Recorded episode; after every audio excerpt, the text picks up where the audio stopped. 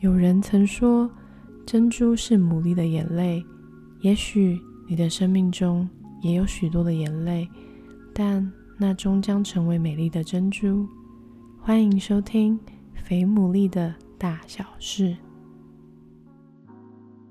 欢迎大家收听我们第一集的《肥牡蛎的大小事》。好，然后呢，我们今天第一集的来宾呢，我要来介绍他，他叫做美竹姐，我们欢迎他，耶，Hello。然后呢，美竹姐现在是已经结婚多少年啦？三快三十四年，三十四年。然后她有两个小孩，三个孙子孙女吗？对。第一集呢，就想要邀请美竹姐，就是因为我很。喜欢听他的爱情的故事，然后所以也想要分享给大家听。然后虽然呢，他刚刚在开播之前说这已经很久以前了，但我们就陪他一起慢慢回想。那先问美珠姐，当初你跟你的老公就是坤良哥，你们认识的经过好了。哇，我们是大学同班同学，所以我第一次看到他应该是在新生训练吧。但我第一。为什么？怎么说？因为他就一副，呃，因为我是从南部来，我从高雄来的，然后我们南部人，你看四十年前，四十几年前，我们我们南部人很淳朴，他是台北土生土长，穿个喇叭裤，然后叼根烟，然后就头就留个披头，然后就讲话一副很觉得自己很很厉害的样子，我就觉得这个人很臭屁，看得很不顺眼。哦，所以其实第一印象不是很好，不是很好，是因为我第一次对他有感觉，是因为他他先生训练坐在我隔壁的隔壁，休息的时候就要去抽烟。然后第二眼印象是在我们要选干部，然后他就 volunteer 嘛哈，他自己自愿要要选班带，所以他就自己上去自我介绍，然后就觉得超不欣赏这个。那怎么会有后来是发生了什么事情呢？那是大一嘛，哈，那不过后来因为我们我们是法律系嘛，我们那时候就办了一个呃寒假大一寒假的法律服务队，然后我们就就都有投入，然后在那个筹备营队的过程，还有后来他当了我们班的，我们他没有选上班带，他当了康乐股长，然后那时候因为呃因为班上的一些事情，然后就是我们就有一些互动，然后还有包括筹备营队，然后在营其实这个。虽然有点臭屁臭屁的，但是其实他就很感觉他很很善良。然后你就开始注意他吗？没有，是他注意我。其实我那时候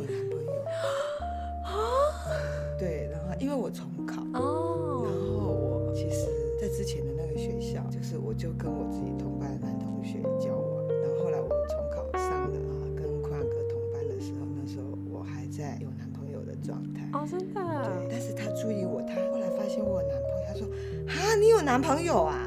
我觉得他讲这句话超冒犯我的，说我不是条件很差吗？他怎么觉得我有男朋友，他很惊讶。没有，后来我才知道，其实那时候他应该觉得我很可爱吧？啊，偷偷的对我有好感，闹你这样子。嗯，那后来嘞？那怎么？那在有男朋友状况之下，后来又发生了什么事情？啊，因为我们就同班同学，嗯，因为我那时候家住台北。然后我们就是一群住台北的同学，放学就一起去搭公车。然后就是除了学校课上课以外，就是我们有那种共同的行程啊，就是有几个五六个同学就，然后就慢慢熟。后来我跟我男朋友就因为一些原因，我们就没有继续交往。嗯，对。然后然后坤哥就觉得他的机会来了，所以要把握那个那个机会。他他就他就有一点，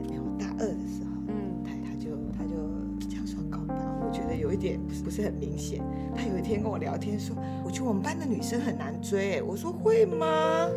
因为我们班有好多班队，我们班女生才十来个，我们好像七八个嫁给同班同学。”哦，真的？哦？对，我是其中的一个。哇！然后我说：“我们班男女生不难追啊。”他说：“哦哦哦，我觉得我们班女生不好追。”我说：“有吗？”他说：“有啊，像你呀。”我心里想：“哎，他这样什么意思啊？” 对啊。然后到。一年好像都没有放弃的，会偷偷的呃来一下看看有没有机，我们两个有没有机会。哇，锲而不舍。锲而不舍，然后到大四吧，嗯，到大四，对，我们才才在一起。所以那那这两年是有发生什么特别的事件吗？让你觉得，哎、这个男生真的没有哎、我们各自发展哎、我其实暗恋我们暗恋我社团的一个学长，然后他一直跟我讲，啊，那个人不合适你。我心里想，你又知道，然后他也喜欢我们另外别系的小学妹啊，就去约人家看电影啊什么之类的。对啊，虽然但我们还是每天一起上学嘛，一起很多活动一起啊。我们是非常好的哥儿们，我们班有一群同学六个人，四男两女，我们就是比较 close，嗯然后就比较近嘛，哈，然后就常一起的，有时候也会私底下一起庆生啊、活动啊，我们就是我我觉得我跟他就是还蛮蛮聊得来，嗯嗯就是觉得，因为他他其实生性很很善良，然后很纯真的一个人，啊，跟他在一起相处也没什么压力，嗯嗯对，然后就还有就是，我就把他当弟弟呀、因为因为我重考，你知道吗？他早读，所以我整整大他两岁，所以我我就是没有觉得就是好像他就是一个弟弟这样，跟他相处就是很很自然然后很很自在，然后很愉快，然后我们就是什么话都可以讲。那那后来大四的时候，就是他怎么告白吗？还是怎么样在一起他？没有告白哎、也也有啦，就是但是这个是就有一段时间他就怪怪，然后呢，哎、平常我们互动很频繁，嗯但那段时间他就是有一点好像就是不适合，就是不是很爱理我。我心里想，这人有什么毛病？我觉得男生有时候面对自己喜欢的女生哈，就不会表现的很自然。哦，可是因为我们是有很自然的关系啊，嗯所以他突然有一点点不自然，我我就觉得他很怪。后来有一天我就去问他，哎，我这个人个性就是阿莎莉，我我是一个不喜欢拐弯抹角的女生，我就是喜欢直接的。然后我就问他，我说你怎么了？你最近怎么都说我得罪你吗？他说没有啊。我说那你干嘛不理人？然后他就后来他就想说，哎，他说哎，他他后来跟我讲，后来他说我那时候抱着最后一次必死的决心，反正大四了嘛。嗯他说反正我大一、大二、大三都就是都时不时这样问一下，然后他到大四，他说反正不成功变成人，以后如果就是两个人也没有机会在一起，就就反正大不了毕了业以后就大家就各奔东西，也不再密密集联络这样，只是偶尔可能以后同学会会遇到这样。然后他就说，对啊，我我们俩应该保持一下距离，因为我们我又不是你男朋友。我心我心里想，哎，他又来了。嗯对啊，所以我后来我也觉得，哎，对啊，是这样子没有错，我们只只不过同学而已。嗯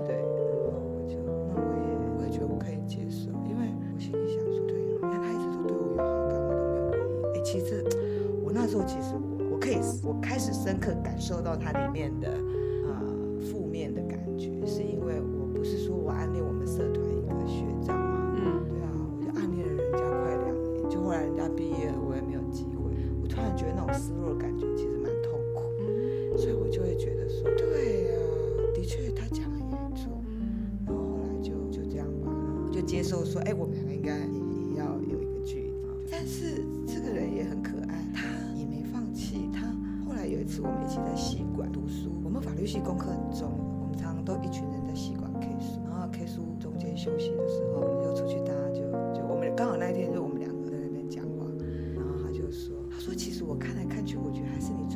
我的女朋友。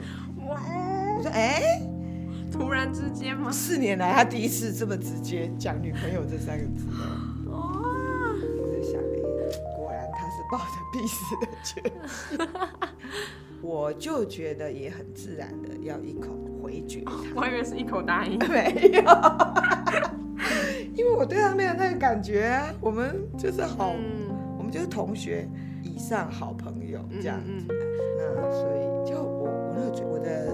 到嘴边，突然哽住啊，在我的脑子里面有个声音，因因因为我我是基督徒嘛，我我自己解释啊，嗯。我觉得那可能是上帝给我的冥冥中的指引吧。嗯。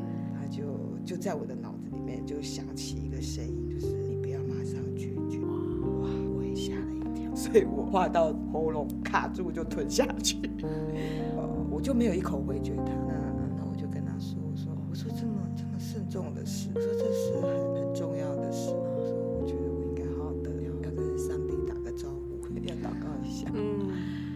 这是我的缓兵之计，我心里没有嗯感觉。那我只是因为刚好这样，你看我我这个脑子里面的这个声音，让我觉得说我应该要有个转换，所以我就顺势就告诉他，我觉得我需要慎重的想一想，祷告一下。嗯就这样，就很很奇怪，应该说很奇妙，就是在我讲这句话以后的一个礼拜不到，嗯几天内，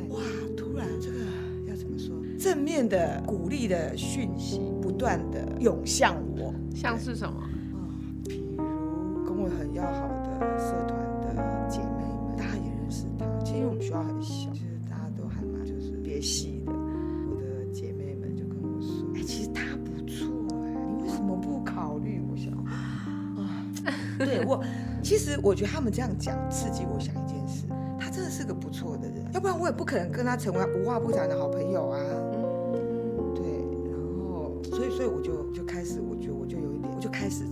认真，我不是那，因为那句话只是我的借口，但是我现在开始，我觉得我要对我自己的，因为我觉得感情就是因为已经大四了，我就我觉得还有过去那暗恋别人的感的经验太痛苦了，嗯。然后还有之前跟男朋友交往又分手的那种经验，就是我我会我会希望，我如果再有一段感情，我希望是可以开花结果。嗯我希望的是很慎重，然后我很真的知道说这个决定是对我将来的人生是一个正向的。讲白一点，就是我真的可以跟这人结婚嘛，不然我并不想要嗯随随便便再去那种，因为我觉得恋爱如果没有结果，那我那不是我个人预期的，所以就然后很特别的是我自己的妈妈，因为他们都是我好朋友，他们其实也在我家，嗯呃，来我家玩嘛，来我家吃饭，我妈妈也都认识我那些好朋友。次跟我妈妈聊天，就那几天呢，就问我妈妈，我妈妈说、哦、她来我家，我妈还请她抽烟呢。我有时候真是觉得受不了。我就问我妈说，你请她抽烟那个男生，你觉得他怎么样？我妈说，一雷北拜。得到认可。然后对我就觉得啊，我妈居然觉得那个不错啊，然后然后很特别的，很特别的啊，就是啊那个礼拜很特别，在我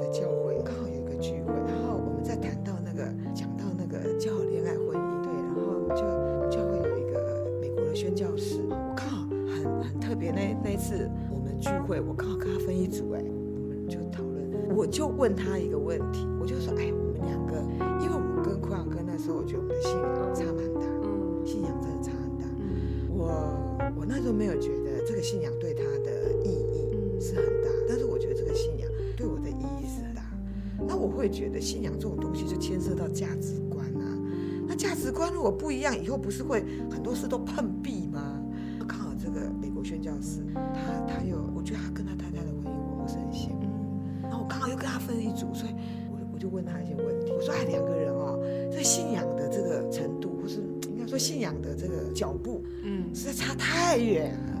这样合适在一起吗？”哇，我好惊讶！这个宣教师他居然讲了一句话，他说：“这个信仰就是爱，爱本身是个目的，它不是个条件，最重要的是爱。”而不是因为要什么样的条件吻合，我们才去爱。我就整个人好像被电到，我就想说，哇，这些都是我以前没有思想过。然后我就就开始想说，因为我之前是一句话想要搪塞，我就不，我其实只是找个借口，没有马上回绝他嘛。其实我还是想要拒绝的啊。所以我觉得这些种种，就让我开始去想，哎，到底这个人是怎么样？我要跟这个人在一起，那为什么好像跟我很 close 这些家人啊、姐妹啊，我的这个宣教师、牧师，哎，都从他们的口中讲出来的，都是我真的是好像我之前在脑子里面回想的那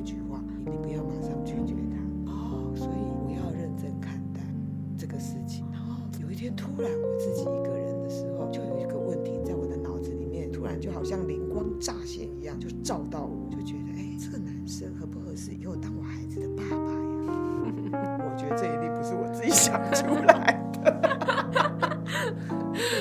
百分之两百绝对不会是我自己想到这个问题。我觉得我被这个问题突袭，你知道吗？然后突突然这个人的，我这样过去三年多跟他同学的种种啊，然后包括他跟人的相处，他这个人的特质啊，然后我跟他自己相处的这种感受，错耶。我觉得这个人如果以后当我孩子的爸爸，我真的还觉得可以。嗯，像是哪些点？你觉得那时候？就我觉得他这个人就是好脾气，哦，然后永远都是笑嘻嘻的，然后他其实他蛮热心的，而且他对人他对人很好。那因为他其实因为快乐哥个子不高嘛，啊，但是长得帅帅的啊。我记得我们班女生就说：“哎呦，你如果再高一点，那我就倒追你。”的女生圈子里头，他人缘很好。那为什么？我觉得女生都是喜欢人好的男生嘛。他就是就是讲话又哎呦，他很幽默。嗯，他就是一个很幽默、很好笑的一个人，然后很会玩，很哎，在我们那个时代，哎呀，会抽烟好像是个缺点嘛，哈，这就不讲。他很会跳舞，哎，我们那个时代，我们是流行 disco 热舞，我们班的舞会都是他在开舞的。哇，他又很慷慨，他这个人啊，你知道吗？他他很爱打牌，我们都笑他他是打麻将，他是郎中，都赢钱，跟人家打麻将都赢钱。他赢钱都很慷慨，都在请我们吃东西，请我们吃香蕉船哎、在我们那个时代，四十年前，我们大家每个人都很穷，我们没有零用钱。就突然好像更多看到他的优点嘛。是，而且他还有他，他蛮爱念书的。哦，哇，又会玩又会念书哦。他功课是越来越好。其实他大一的时候，他民法种子还当掉，全班没几个不及格，他是其中一个。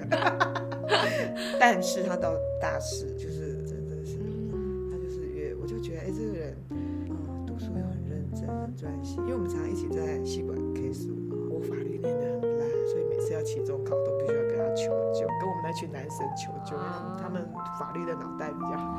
我就常跟他们一起准备考试，他就会很无私的，就是对啊，告诉我，而且会猜题，他每次猜题都都中，所以我很喜欢跟他一起念书。嗯反正就觉得这个人就还不错，嗯爸嗯真的不应该拒绝他，是不是应该给他机会呢？最后嗯我就决定一个关键，因为我觉得有一个我人生中的一个那时候我自己的社团的辅导，一个我很信任的姐姐，我觉得她是我的重要他人。嗯在那个时期人生的重要他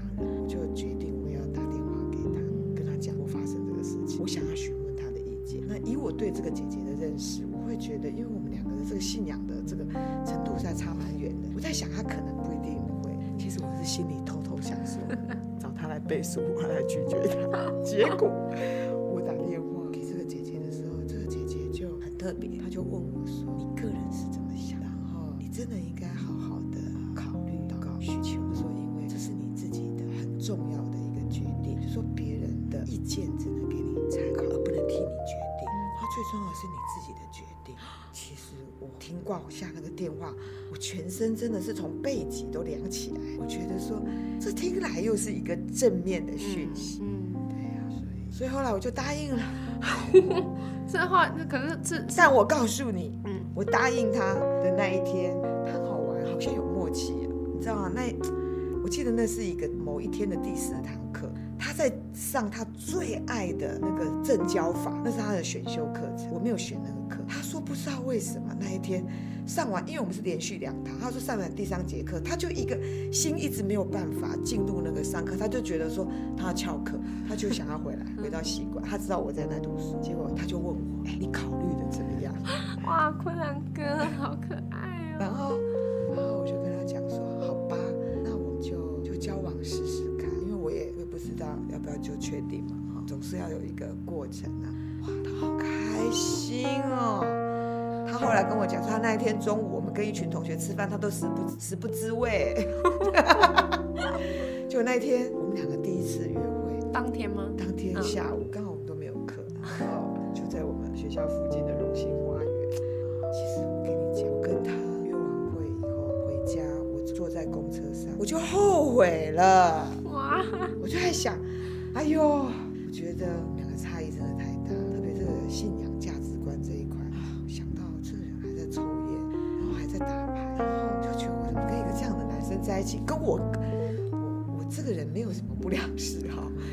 乖乖的这样，然后我就觉得我，然后最重要的是第一天约会，我觉得我好像也不能够跟他很多的谈到我最看重的就是我的信仰跟价值观，所以我坐在那个公车上，我就觉得不行，我觉得我这个决定一定是不对的决定。哇，我明天去学校，我就要跟他说，我觉得我 我反悔了。结果你知道吗？我下了公车走回家，才一进门呢，我家的电话就响，我就去接电话。就我电话一接起来，哎，就是坤阳哥的声音，哎，我心里想，哎，他怎么突然打电话给我？因为我们才刚 say 拜拜嘛，他居然说，美珠，我们刚刚第一次约会啊，我觉得我们应该要一起祷告的，我们都没有祷告，我觉得我们应该要一起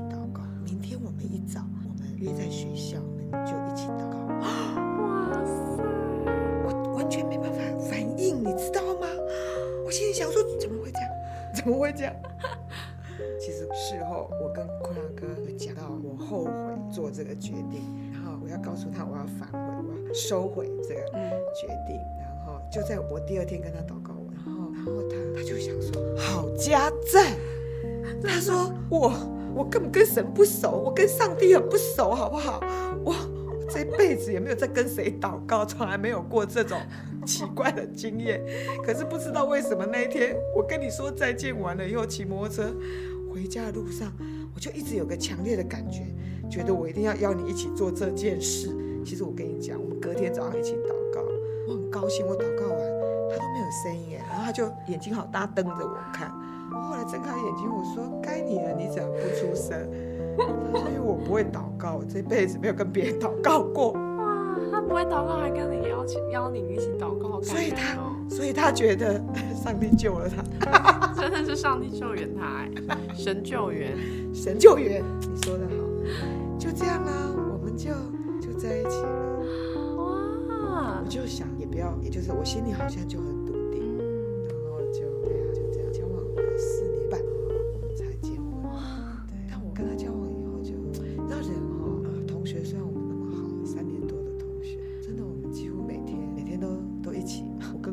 交往，我们班同学好久以后才知道。啊，真的，因为我们没有敲锣打鼓去公布。嗯嗯。其实因为我们我们一群人就常常都在一起嘛，对啊，嗯，对，那我就发现，所以以前我们虽然也跟同学们天天都一起，很多的互动，然后我们算彼此很了解、认识，也是好朋友，但是交往以后的关系是一个特定的关系，然后就就更更有机会认识到真正这个人是一个这样的人。哇，我每次跟他相处，跟他约起，就好像我的眼睛就再次就更多被打开，看见哇，这个男生真是一个很不错的人，真是个好男人哦，他很体贴，哦，很会照顾人，然后很细心，很就是一个非常非常 nice 的人。应该说跟他在一起就很有安全感。嗯，我觉得还好我没有错过他，还好我没有哎按着自己原来原来自己的经验。我觉得有时候我们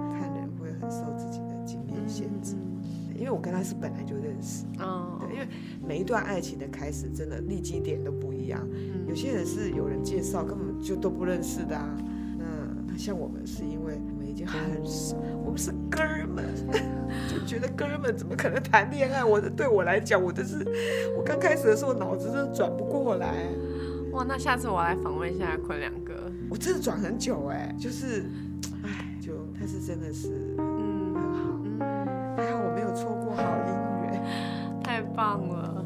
那我那我很想好奇的是，就是哇，那你们也这样子哇，交往四年半，然后结婚这样已经三十四年了，快，快要三十四年了。那在这个过程当中，怎么样维持那个爱的那个热度？就是你们有没有冷淡过？我觉得说冷淡哦，我还真的觉得，我觉得我们那个不叫冷淡，而是你知道吗？因为一个家庭哦，家庭就像人啊，人有发展的阶段，家庭也有。那从两个人恋爱很很亲密，新婚很甜蜜，然后因为我很快我就怀了我的老大，我就是在没有我我没有好好的做这个生育家庭计划的情况之下，我结婚第五个月我就怀老大嘛，然后然后就就进入等于我结婚周年的隔隔一个月，我的老大就出生。那我的老大一岁的时候，我就又怀了老二。嗯所以其实我们从结婚到我们结婚的前五六年，我们等于都一直在很辛苦的育儿。嗯。但是我觉得很棒的是，因为其实，在那个阶段哦，婚姻会接受到很大的考验。啊，每天都睡不饱，每天都很疲倦，然后孩子跟着一个跟着一个生，我好像在带双胞胎，然后因为我我也没有假他人之手照顾小孩，就是我，因为那时候坤良哥的工作，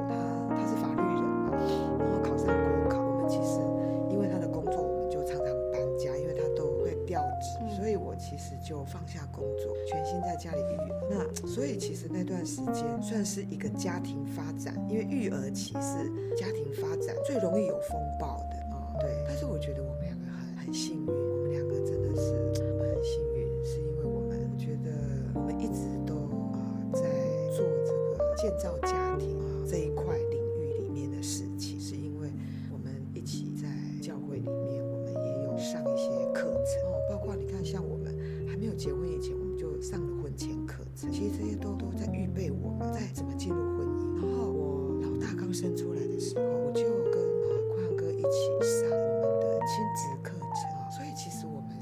总是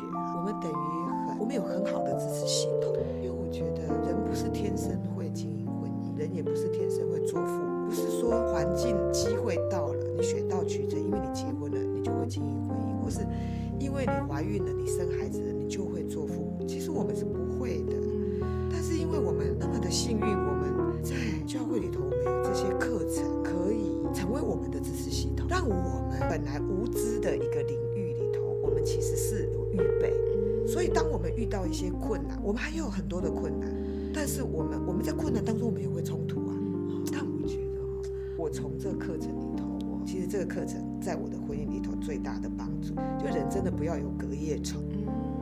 我我觉得我跟坤阳哥之所以会，你说我们有没有冷淡？我们有吵架，我们有冲突啊。我们刚结婚前三年很辛苦，我们每次为了不要有隔夜仇，我们每次 为了要处理，最高记录到半夜三点呢。哇但是我们也是彼此奉陪到底啊，就是这样。但是因为因为我们很清楚知道，如果今天我们一旦松手，就是算吵架就吵架，你不理我，我不理你，我们觉照睡，然后生活照过，反正每天柴米油盐酱醋茶也是有话讲，但是可是那个心灵的距离就拉远。但我们我们我们所得到的教导不是这样，而是我们要彼此原谅，我们都有不足的地方，我们要去沟通，然后我们要找出我们为什么会冲。因为冲突会让我们情绪不好，情绪不好时间久了就淡了，就会过去。但是那个造成冲突的原因变成一个隐藏的炸弹，在那个地方下次还会再来，踩到的时候地雷还是会爆。所以我觉得我们应该去拆解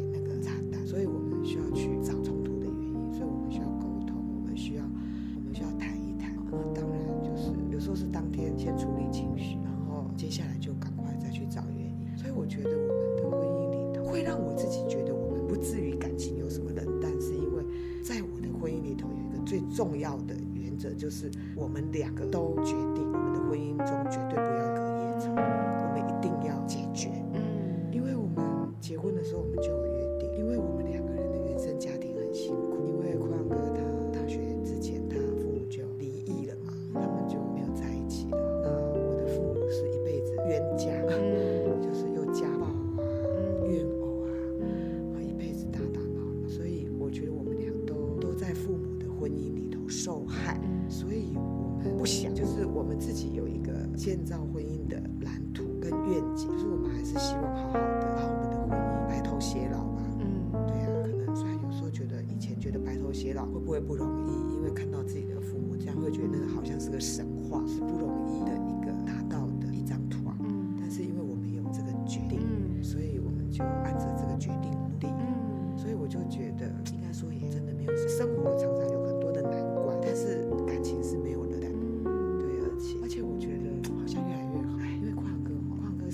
觉得他蛮厉害，他，哎呀，还好我没有错过他。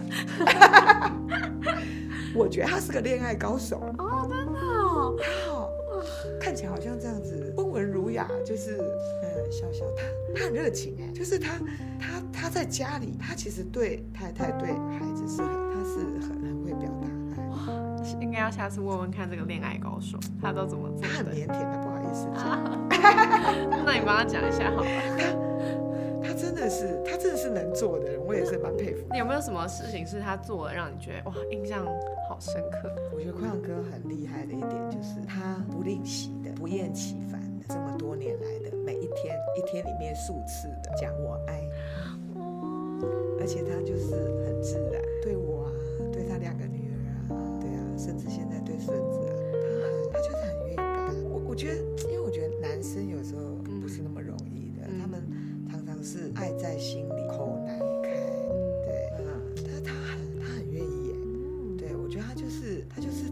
他知道说这个是对我们的关系是好的，嗯我觉得他就很努力做，还有包括每天拥抱我们。我记得我有一次有一次我上一个课，他说人哦，家人之间一天拥抱四次，只是得以存活，就是那种关系，就是那种呃亲密关系，只是仅仅可以保存而已。然后八次的话是就是可以增加热度，然后十二次的话就是可以亲密度破冰这样。习惯，他早上要出门前，我们一定会抱抱、亲亲，然后然后就是 say goodbye，这样彼此祝福。那一天就说太太来，他就站在门口，他就穿好鞋子，然后他就我就过去，然后我们就例行的拥抱，他就好紧的抱着我，然后就从一数到十二。他说他会今天忘记抱十二次，现在先数十二。哇，我就我就很惊讶，我我很惊讶，就是他他就是一个企鹅型的人。我说在这个爱的行动上面，他很他真的很愿意。对他很愿意。像亲亲这件事情哈、你知道吗？我觉得我，因为我觉得我年纪大了，所以我常常很多很多事情，我瞬间刚刚的事情我马上会忘记。这是我有时候会有的现象。那因为我们两个的习惯是每天晚上，我们都会手牵手一起祷告，躺在床上祷告，完了以后亲亲，然后就睡觉。我们两个都是牵着手睡觉。宽哥很可爱，他都是会，因为我都会半夜起来上厕所的习惯，他不会，他都一觉到天亮。但是很好玩，他明明在打鼾哦，睡得很沉，但是我如果从厕所回来，在进入进入被窝的时候，我躺在那边，他的手就会过来抓着我的手。我想，哎，他不是明明在打鼾吗？他不是睡得很沉吗？他这好像变成他的反射动作。那现在我不是我常常很快事情我就会忘吗？有时候我们亲亲说晚安的时候，我就会突然就问爸爸：“我们两个亲亲了吗？” 他说：“亲了。”他说：“没关系，再亲一次。”然后他就会很用力的亲我，然后就问我：“你记得了吗 哇，？”我就觉得啊，他实在太可爱了。真的好可爱哦。对啊，我就说你这六快六十岁的男人还这么热情，真是很不错。他就说太太，你尽管忘记吧，没关系。他说你我亲你，你尽管忘记吧，这样我就可以一直亲你。我就会觉得他他也太好玩了。天哪，好其实我我真的蛮感动的。真的。对我我也不知道，我我觉得他怎么会有有这个，可能好宝贵可能哦。上帝给他动力吧。而且他常常说太太我要追你，他到现在。他到现在都还会这样。他其实有时候他只是嘴巴讲，但是我们我们女生不就这样吗？嗯他只要甜言蜜语，我们就心满意足，我们就心花怒放，对不对？我们就就是他，他每次说我要追你，我就说好，我说你放马来追。虽然他他有时候因为他工作很很忙，他有时候也累了，他他也不一定不一定特别做什么，可是他会这样讲，就会让我觉得说啊，他他就是心里有我。哦，我觉得这个感觉是很，我觉得女生好像很要这个，对不对？嗯，所以男生其实也不用做很多，只要会甜言蜜语。好像是这样子没。他他很会，他那听起来哇，原来坤恒哥是真的是恋爱高手，应该下次他很会。一定要来访问他，叫叫他教教一下这个时代的男生们。我常常跟他讲，我说，哎、你应该去教那些男生怎么怎么怎么谈恋爱。他每次都很不，他说啊没有啦，他说这个这个只能对你做，这个没有办法说出来。糟糕，我今天都把他说 我我暴露他的秘密，真的造福很多那个，我暴露他的武功秘籍。这好重，这个真的我没有听过，我觉得这很重要哎、可能因为我觉得男生很习惯肢体的接触，嗯。这种方式，因为我觉得男生自己很很需要，嗯。他们很喜欢肢体的接触，所以他也就很自然会用这个来来表达。对，其实真的很，好我没有错过他。真的太好了，我觉觉得还有很多，从美竹姐的生命故事里面一定还有很多。可是我们今天时间就要先卡到这里。可是我觉得我们一定还会有第二集，拜托一定要。对，然后我觉得，我觉得我今天听完之后，呃，觉得很感动的是，就是可能我们对于有，特别是可能因为我们就是我自己也在教会里啊，所以我觉得好像对于有信仰的人，知道他们寻求那个爱情故事，会有一种好像很 holy 的那种感觉跟想象。可我觉得今天听到是很真实的，然后很很可爱、很动容的。我觉得谢谢你们，谢谢你跟我们分享。还好那时候我没有错过我脑袋的那句话，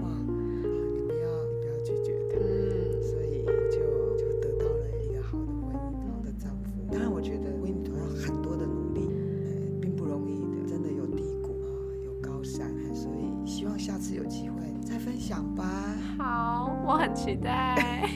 谢谢美竹姐，拜拜拜拜。